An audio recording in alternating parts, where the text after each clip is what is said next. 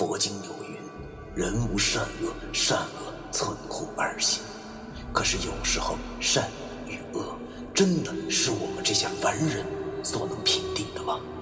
而什么是善与恶？难道就真的没有两全之法了吗？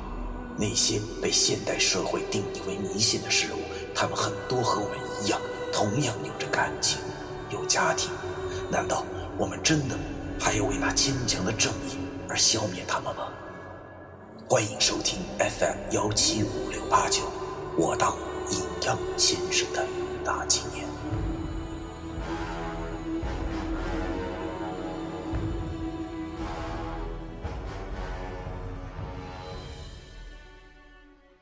第二百八十三章，文书老易。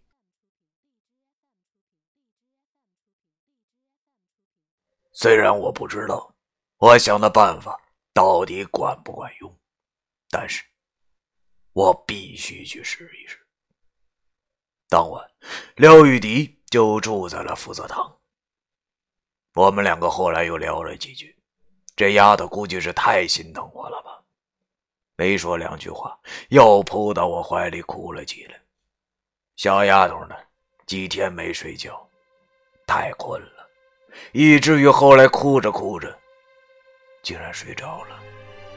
我望着怀里的小丫头，苦笑了一下。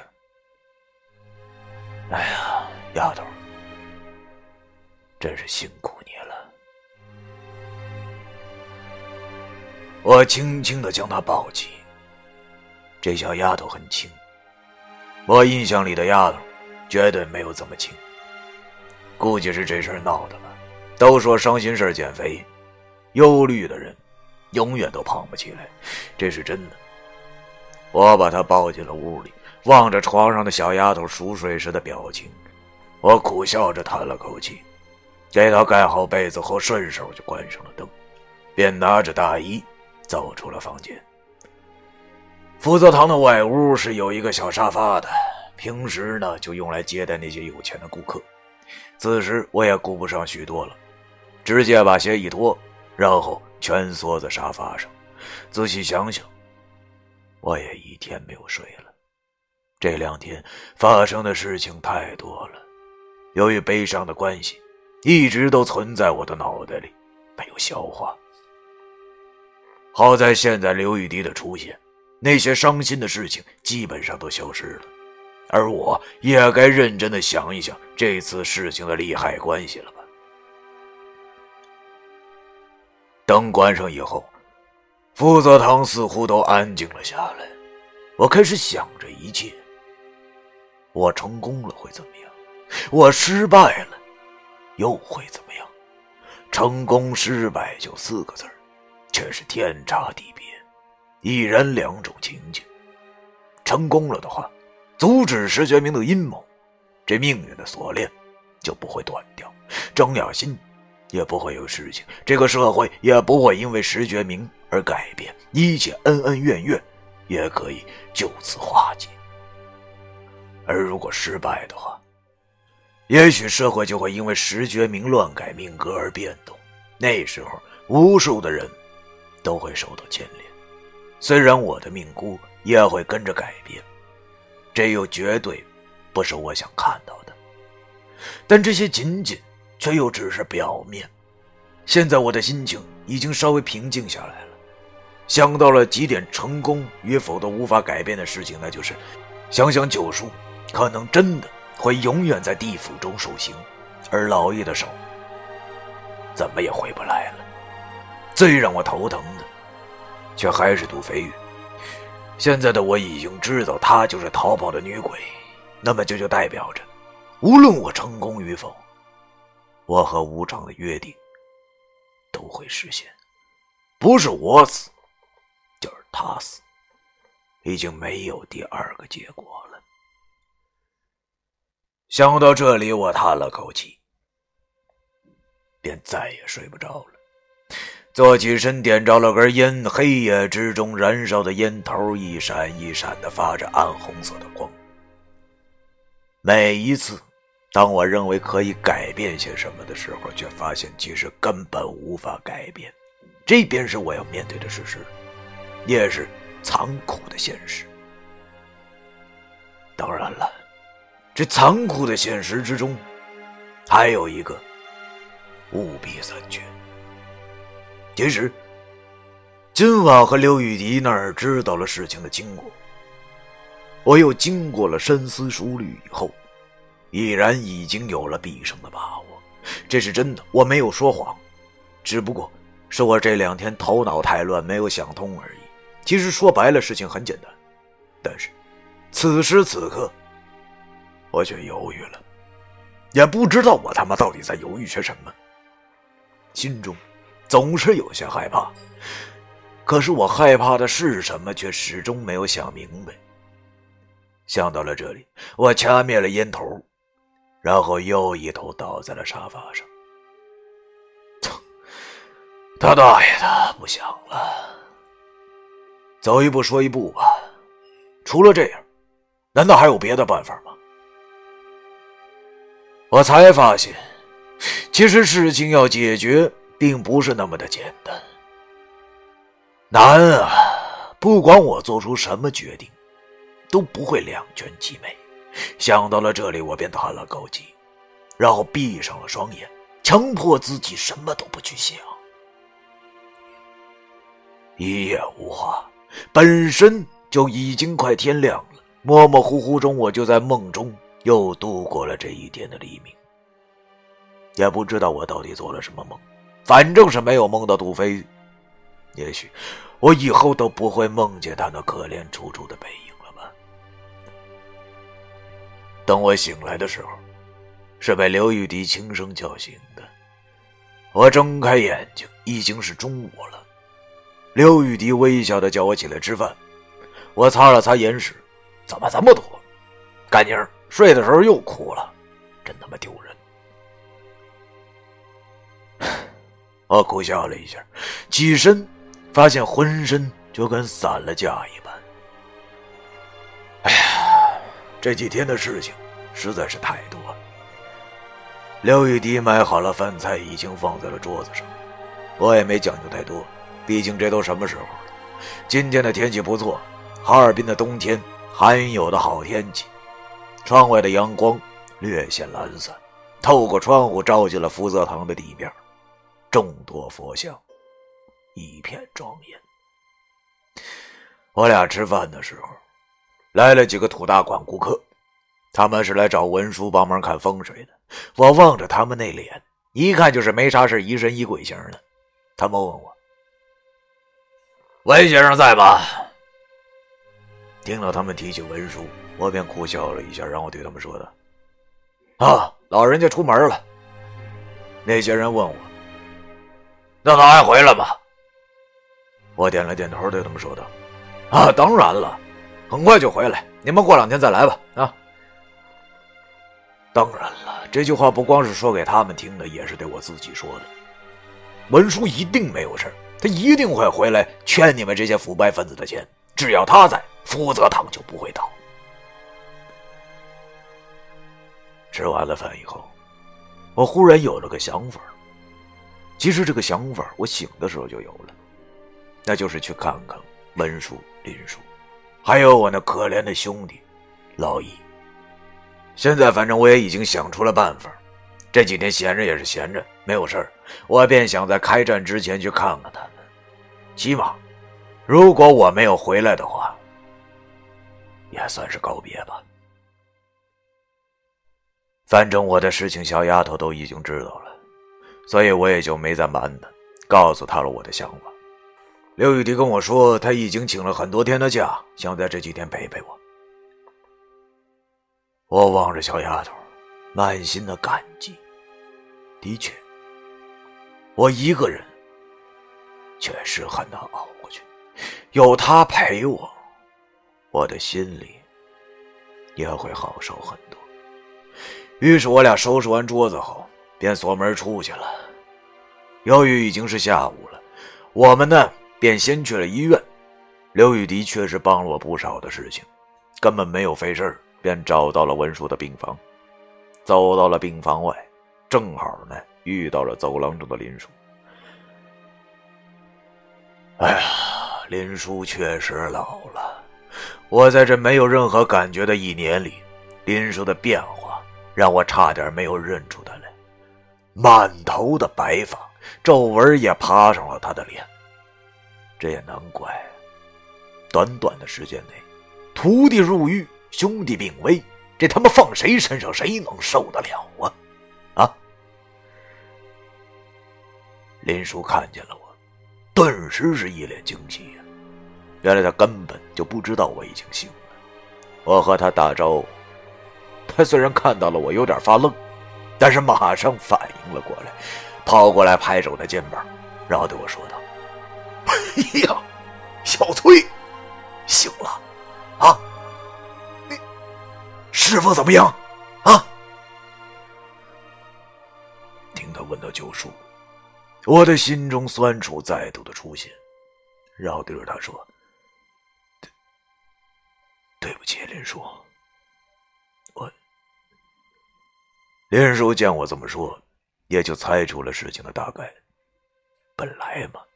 能从地府救人，这几乎是不可能的事情。于是他叹了口气，然后对我说道：“哎呀，能回来就好，能回来就好啊！快去看看老温吧，他他醒了，一直在想你呢。”啊！听他说文书，我心中又是酸楚一片。温叔这个老神棍，他生病了，还一直在想我，等我。想到了这里，我便对着林叔说：“啊，林叔，那我进去了。那丫头啊，你就在外头等着吧。林叔，那个有很多事情，我等会儿出来再跟你谈。啊。”林叔和丫头点了点头。我站在病房外，深吸了一口气后，轻轻的推开了病房的门。这是高等病房，里面的摆设挺温馨，但是医院中那渗入墙皮的药味始终让我觉得这并不是什么长久之地。进门以后，我望见了床上的文书，他的嘴上还沾着呼吸器。看到了这里，我的眼睛便不由自主的湿润了。这个老神棍，以前的我不懂事曾经背地里诅咒过他好几次，说他贪钱不会有好报的。没想到，我他妈那些气话，竟然变成了真事我慢慢的走到了文叔的病床之前，文叔果然醒。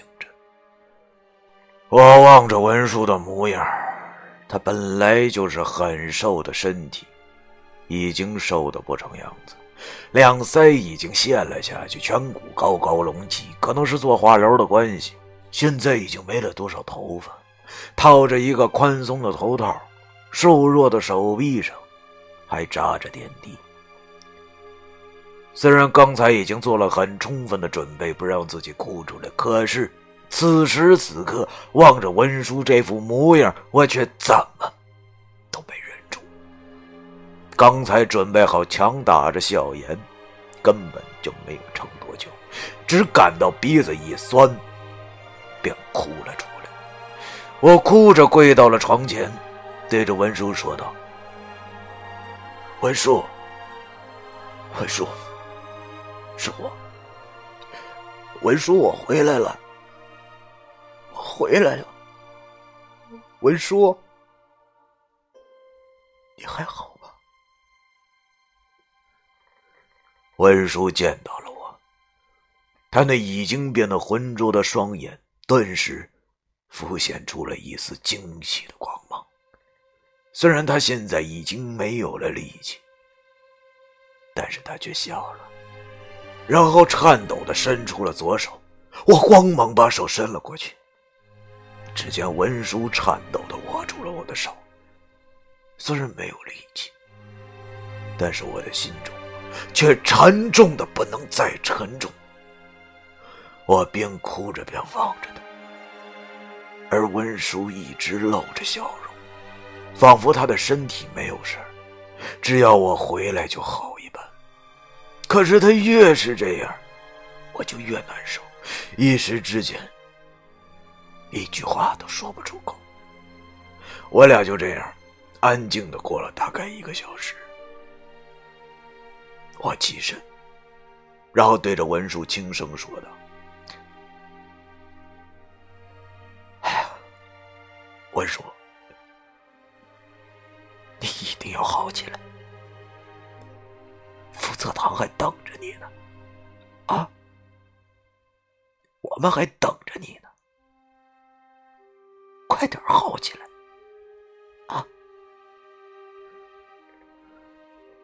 文叔微笑着点了点头，而我，则擦了擦眼泪，走出了病房。在病房之外的长椅上，我把这件事情的前因后果全都告诉了林叔。林叔听完以后，果不其然的大怒，说什么也他妈要去找那石觉明拼命。他还是那副火爆的脾气。我苦笑了一下，然后对着林叔说：“林叔，相信我。”我一定会办妥这件事情，给我点时间。几天后，一切都会结束的。林叔望着他眼前的这个年轻人，曾经吊儿郎当的他，现在是如此的坚定。可能是在这个年轻人身上看到了自己的影子吧。林叔叹了口气，然后对我说。哎呀看来我是真老了，不行了，小崔啊！现在我这身体，看来也帮不上你什么了，就送你一句话吧。我望着林叔，这个满头花白的师兄，说道：“您说。”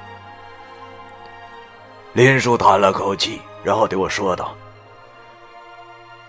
哎呀，这句话，以前师傅也曾经跟我们师兄弟说过，只不过我们师兄弟斗了他妈一辈子嘴，却并没有做到。希望你能做到吧，那就是坚持自己的本心。”明白吗，小崔？我苦笑的点了点头，告别了林叔，走出了医院后，已经是晚上了。我和刘玉迪回到了福泽堂，吃过了晚饭后，刘玉迪便进屋休息去了。